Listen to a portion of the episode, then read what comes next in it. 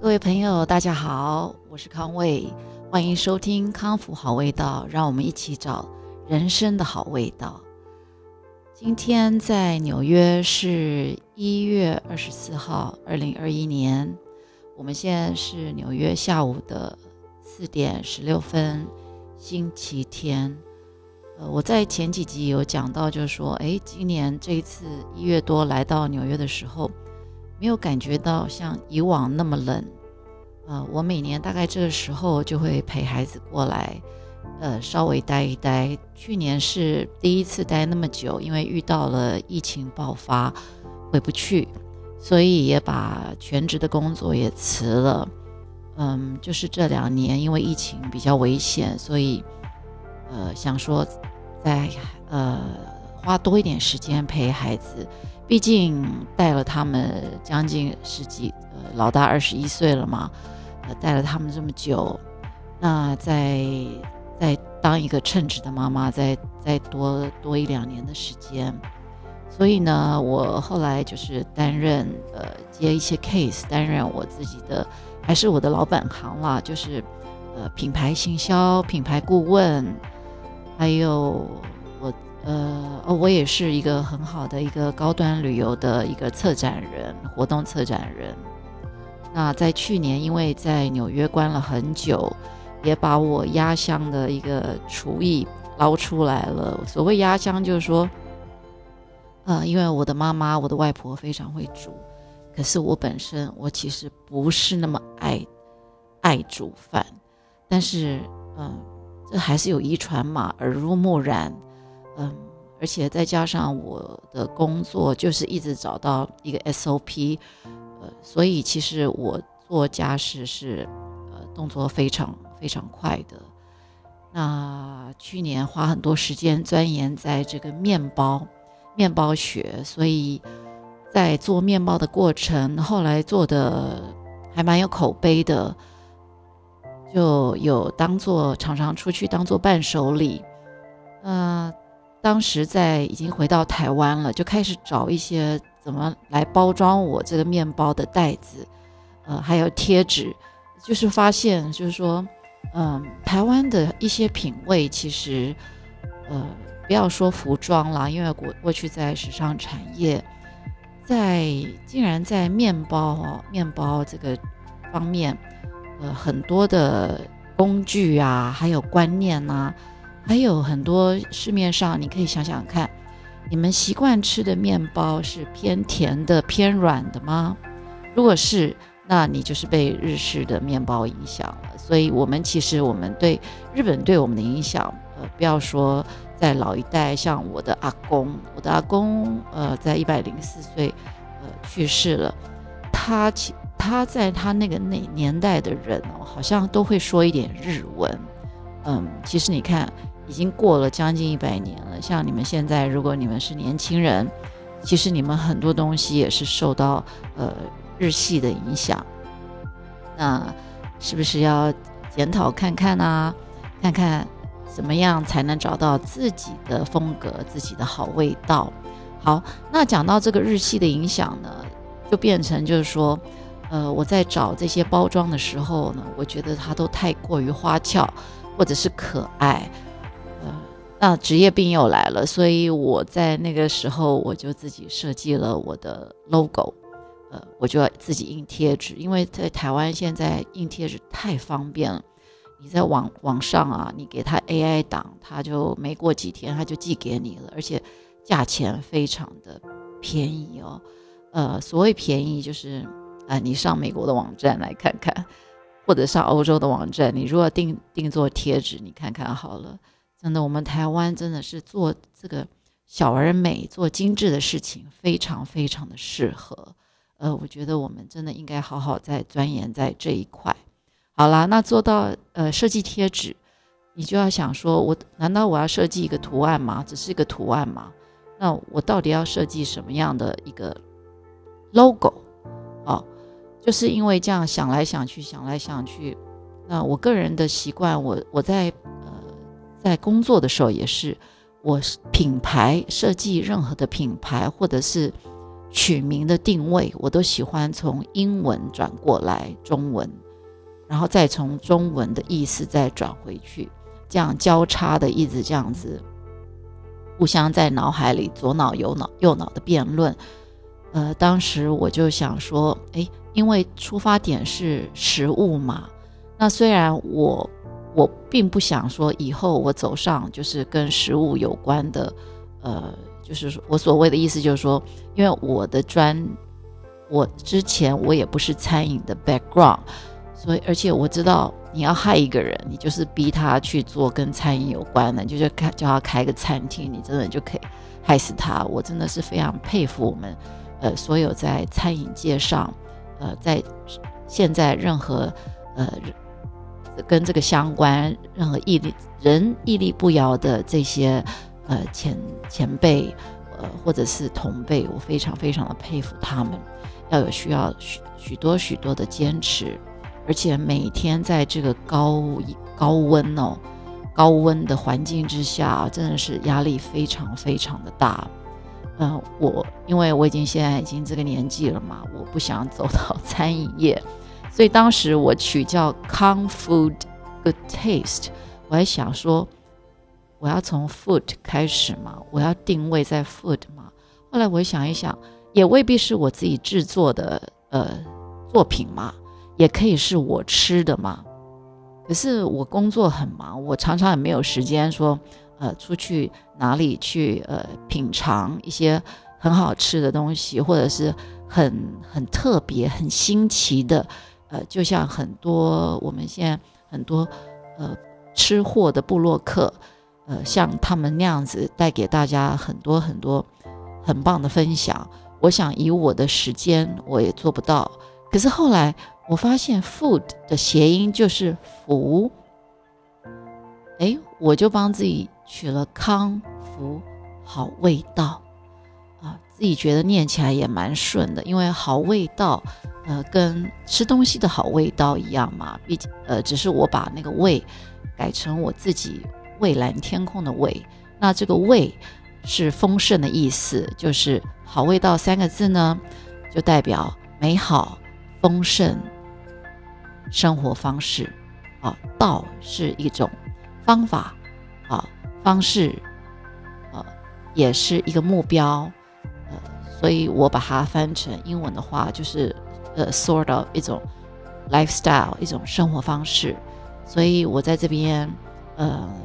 康复好味道，就是因为一个贴纸这样子来了，呃，那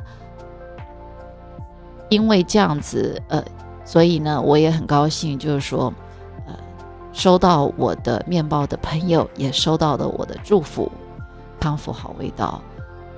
那讲一讲蛮顺的，那朋友有几个好朋友就说，你要不要现在也开始来做一些直播或者做一些 podcast，因为。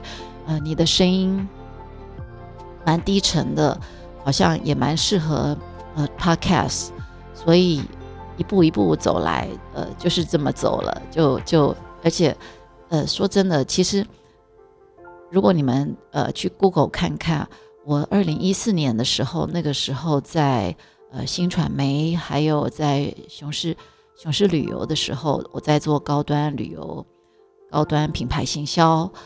呃，那个时候就是一个人力银行哦，就是三个数字的那个，不是四个数字的那个，呃，三个数字的那个人力银行，呃，曾经来我们这边借过场地，呃，然后也选中我去拍他们的一个呃人力银行鼓励年轻人的一个影片。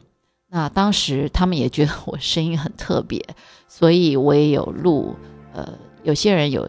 好像还蛮多人听过的，嗯，其实我那个时候有一个 slogan，哎，我现在经过七年了，我听起来我也蛮感动的，而且，嗯，也其实也很适合我的个性，因为我自己父亲是教育教育家，呃，我自己是书香，真的也是书香门第了，呃，家里我。所以我对教育也是非常非常有热忱的。我非常喜欢跟年轻人在一起。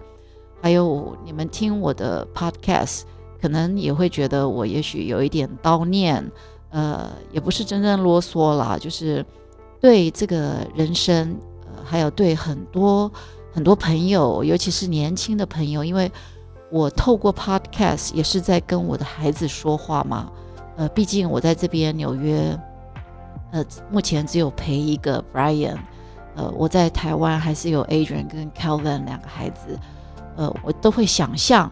他们也许有一天，呃，想不开会来听我的节目，所以，所以 我在在这个里面有很多的话，其实也是对着呃年轻人这样子讲，嗯，那这句话，呃，到底二零一四年我对在这个人力银行三个字数字的这个人力银行，我讲了哪一句 slogan 呢？呃，就是好，注意听哦，就是你肯定值得肯定。是不是？注意听哦，你肯定值得肯定。我觉得这句话对我自己来讲也非常的疗愈。我觉得对任何人来讲，如果你现在听到我的 podcast，你一定要记得，你肯定值得肯定。你千万不要觉得自己不如别人哦。像我自己的生活，其实你别呃，大家不晓得或者不认识我，认识我的人。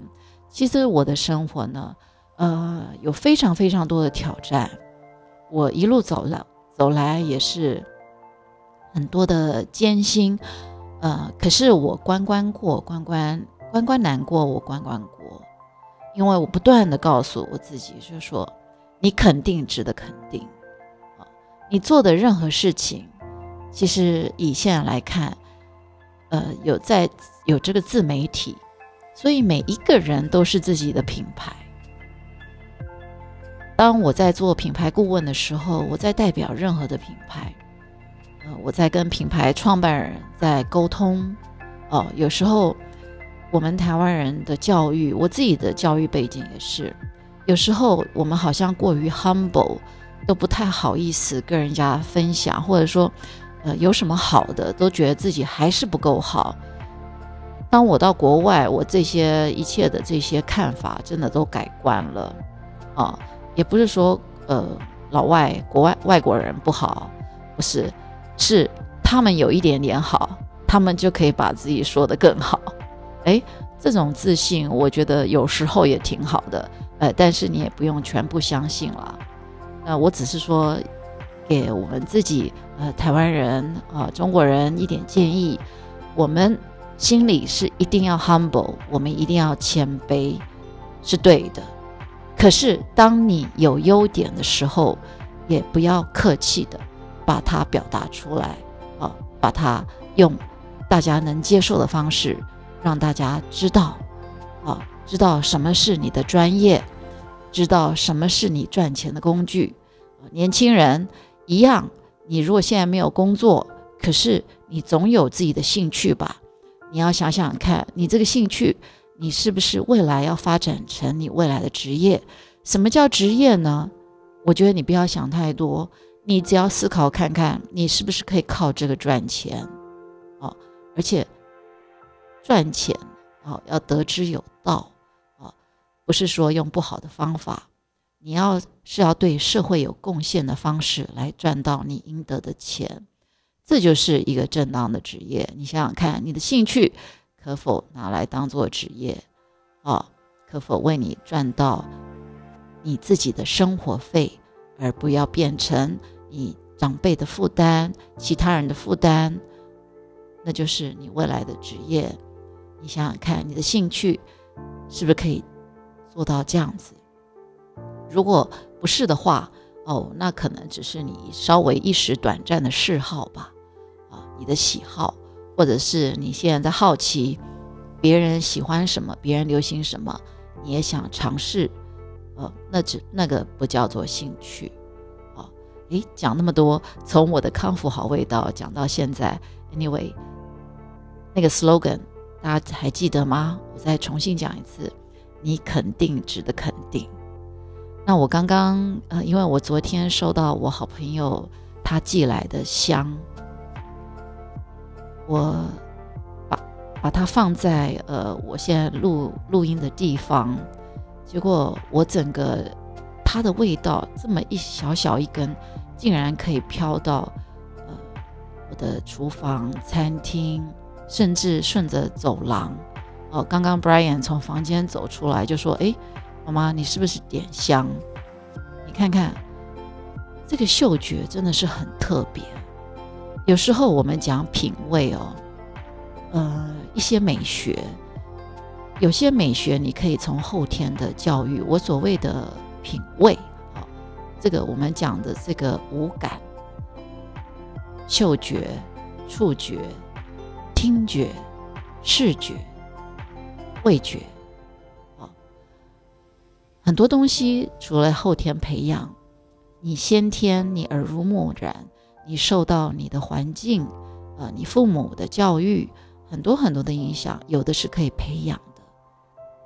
有一个东西很特别，嗅觉，它，它完全就是你很难去讲，你要把它讲说，嗯，这是。跟你的灵有关，我我没有要讲那么玄学哦。可是这嗅觉就是很奇怪，有的味道你闻了你就特别舒服，好，你闻了你就特别记忆深刻，因为嗅觉它是会直接进到你的记忆、你的你的记忆的系统里面，你。你永远不会忘记，这很特别，你也不用特别去记它。所以，当有时候你闻到哎某种香水，或者是某些人的味道，你特别喜欢它，哦，或者是你特别讨厌它，你它出现，它只要出现那个味道，你他身上有那个味道，你就对他有 bias，你就对他有偏见，哎，这是很特别的。所以，其实，呃。我在之前有看过，呃，我有做一些研究啦，因为我们在做空间的、做策展的，我们有这个体验店的，呃，这种品牌，要怎么样让客人一进来他就喜欢逗留在你的空间里？其实就是呃，嗅觉也很重要，所以我们会用一些精油啊、香氛啊，呃，想办法。去去影响客人，啊，想到这个品牌，或者是闻到这个味道，就会想到这个品牌。这就是我们呃在讲的嗅觉经济。所以，诶，你也可以想想看，是什么味道会让你闻起来特别的舒服。那讲到味道，所以呢，要把你的鼻子顾好，对不对？把你的鼻子顾好，就是你要吃得好。不要去抽烟啊、喝酒啊，去把自己的呃嗅觉搞坏，你你就会更更有这个第六感，然后会闻到更吸引呃你的东西，呃找到跟你这个 chemistry 更合的东西。那讲到嗅觉，我想跟大家分享。我在这次一月八号出国的时候，也有个跟这个做了一个跟鼻子有关的一个呃小乌，出了一个小乌龙啊啊！这件事情呢，让我跟 Brian 呢，我们两个人大概到纽约两个礼拜，鼻子都还很痛哦。啊，就是我们那个旅行社，因为对我们很好嘛，就很很。常常会提醒我们很多很多的事情哦，嗯，这是其实这个旅行社我非常非常欣赏，他是做高端的。其实很多高端呃旅行旅行旅游业，他真的没有办法是太大的团队在做的，因为你必须很清楚你的客户的非常多的旅游习惯、生活习惯，呃，还有用钱的习惯。还有他很多的价值观，你才能帮他设计出他喜欢的行程。那这个旅行，这个小旅行社后来也变成我的好朋友，跟我配合蛮久的。那这次出国，呃，其实我也好久没给他生意了，因为好久没出国了嘛。然后呃，最近几年，因为我自己也在别的旅行社工作过，所以我也很懂得怎么如何如何定一些东西。可是我们因为是好朋友，呃，有些我如果没有空的，我还是会交给他，因为那就是一种信任。所以呢，这次出国啦。那他就是帮我订好了机票，啊，特别叮咛我说，你跟 Brian 在出国前七十二小时内一定要去做这个核酸检测，不然你可能呃没有办法到美国。我想说哈，这样子啊，那我看了很多的，后来我上网看了一些文章，我也没有看到美国有强制一定要做核酸检测，嗯。可是朋友这么说嘛，然后想说好，我也没做过核酸检测。他他常常在这个电视上，还有在这个网络上，常常看到人家说核酸检测、核酸检测。我在这边讲一下啊，呃，这个叫在美国的话叫 PCR，简单的讲，那也有人说 viral test，啊，就是要去做这个病毒的检验 viral test，或者是 diagnostic test。但简单来讲，你看到 PCR，啊，就是做这个核酸检测。所以呢，我跟 Brian，呃，就是在上飞机前的，我们一月八号上飞机，所以我们就登记了一月六号去。那在这个，其实那个时候还真的有一点不详，因为我不懂，在美国做这个检验检测。只不过是拿一个东西，就是弄到鼻子里，所以美国是免费的，是免费的。所以你如果觉得身体不好、不舒服，你去做，你去做，你你也不会说，哎，会去考虑一下嘛。可是，在台湾呢，我打了几个电话，呃，其我刚开始打，呃，长庚，他跟我说额满，他是五千块，后来我就。找找找找到联合医院，呃，靠近我家，那就是仁爱院区，呃，他是七千块，两个人就要一万四啊！天哪，一万四，一万四可以买多少东西，做多少事情啊？我可以做多少面包啊？是不是？我我是觉得你，为什我不知道为什么要定这么高？哎，这么高，呃，我想有些人不舒服，可是将近是很年轻人可能。一半以上的薪水，他会去做这个检测吗？他可能自己吞一吞药，或者是，呃，就就就算了。谁谁会想去做这个检测吗？难道是要定这么贵，所以才可以保持呃我们之前很多零确诊吗？因为都没有人去检验嘛，所以也没有人通报哦，是这样吗？哎呀，我自己有很多的想象。重点我不是要讲这个了，讲这个可能呃又会讲到政治。我我不喜欢，我们不要讲那些那些呃不好听的东西，那不是好味道哈。嗯，我要讲的是，好，我既然付了七千块，对不对？我是不是对这个服务有比较高一点的期待啊？我来讲一下，跟大家讲一下，我当天到了仁爱医院，他的这个做 PCR 的这个地方，他说要在急诊室报道。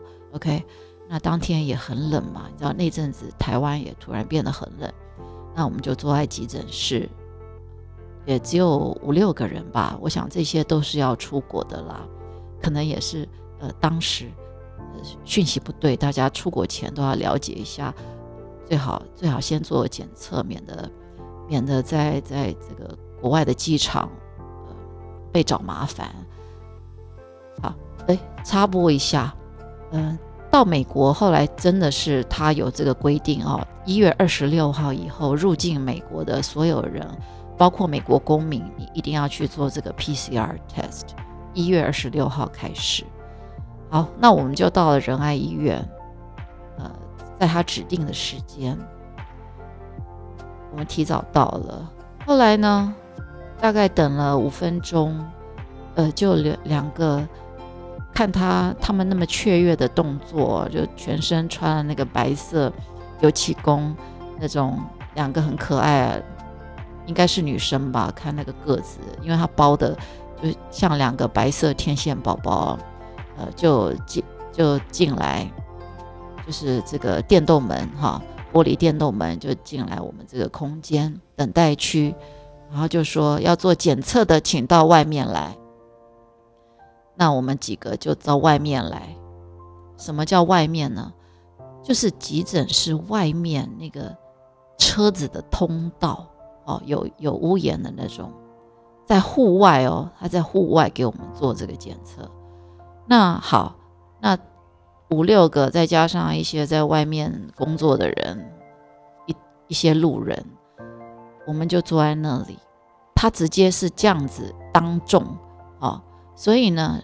每一个人做的那个扭曲啊，或者是很残忍的那种那种表情啊，或者发出那个声音哦，就是在你前面，我就觉得啊，一点都不优雅。而且我付了七千块，要这样子吗？你至少你有一个有没有一个小空间，一个帘子，让我们到里面，呃，是不是会比较有人道一点？哎，那时候他第一个念的名字就是 Brian 嘛。那我儿子跟我一样就很会忍啊，结果他他那个那个那个女生啊，那个天线宝宝用那个棉花棒就咚就给他弄进鼻子啊，他当场鼻血就流出来。你看，呃，因为我我相信很多，哎，我在这个时间跟大家讲这个是不是？希望希望你们没有在吃东西，我真的不好意思，嗯，就是。这这个可能他在台湾不知道他们做这个测验的训练够不够哦，呃，或者是比较没有人去做，所以他们也没有很多的这个白老鼠让他们实验试验。这个一弄进去就流鼻血，这样真的是不是很好吧？啊，所以呃，而且你知道他他弄得多严重吗？他 Brian 流鼻血是流了两。天呢，哦，就是他那个伤口一直干不了。那讲到我呢，我，哎，你们如果吃东西，请现在不要吃哈，因为我比他还惨。我不是流鼻血哦，我是他，他就很用力就戳，我是很能忍呐。因为，呃，其实我有我有一点那个叫什么鼻中隔弯曲，我也做过很多这样子的呃治疗，所以。我知道会痛，可是我知道要倒吸口气呼吸这样子，我都做了这样的准备。他戳进来，我的眼泪是马上喷出喷喷出去。他弄了我的右右边的鼻孔，然后结果他说：“哎，他觉得不够深，你知道吗？”我是觉得这个小女生，哎，你知不知道有你我儿子那么大只一九零，他的那个深度跟我的深度是不一样嘛？他，而且他还轮不到我解释哦，他马上要用同一根棉花棒要戳我左边的鼻孔。我那时候我也顾不了，我看着我前面大概五六个人一直看我，虽然他们都戴着口罩，可是有些人就是我也知道他在笑，然后有些人是觉得好残忍，都开始在怕了，因为他要准备要戳我左边的时候呢。我跟他说：“等一下！”我真的是大喊，因为我的眼泪哦流到，然后我我也蛮想，就是那个时候的痛哦。哎，我我跟你们说，我生三个自然产，我都没有叫哦。可是当时的那个那个痛是，真的是我连呼吸都困难。哎，呃，下次不知道，我希望你们都不会有这样的经验。然后他马上要戳我的左边，我说你等一下。然后他说哦，好好好。那我就按着我的鼻子，然后稍微擦拭一下我的眼泪。我说等一下是说你至少让我吸一口气嘛，哦，然后就他就更用力的戳我的左边。我想，唉，然后他就满意了。所以我是两个鼻孔都受伤，那那还好，我我有倒一倒吸一口气，我也稍微放松一下我的我的这个这个鼻窦，所以我是没有流鼻血了。可是我的鼻子也是痛了大概一两个礼拜，我是到到最近哦，去按我的这个这个山根哦，才不会痛。呃，所以我在这边呼吁，呃，这个第一啊，就是说，呃，几个医院，就是虽然这个检测其实很简单，它其实只要稍微弄到鼻子的黏膜，呃，里面一点点就可以测得到是阴性阳性，它没那么难，哦，就是还有这个要训练一下。我在这边医生的朋友有告诉我，他们去做检测的时候。他们有先叫病人，呃，就是擤擤鼻子，擤鼻子这个动作不是叫你要把鼻涕擤出来，因为有的人可能没有鼻涕，就是擤，嗯，这样子擤的这个动作，这样子你的鼻窦、你的鼻孔才会比较放松，所以他们那个管子放进去的时候，哎，就不会那么用力了，而且你也不会那么抗拒。啊，我们台湾是不是也要知道一下这样子？然后第二呢，空间空间好不好？收那么贵，呃，价钱我不知道是不是可以你勾选，是不是可以调整一下？这样子比较可以普及，让大家都去测一下。呃，如果不舒服的话，至少也知道要吃药，或者是要看医生，还是要休息，自己自我隔离一下。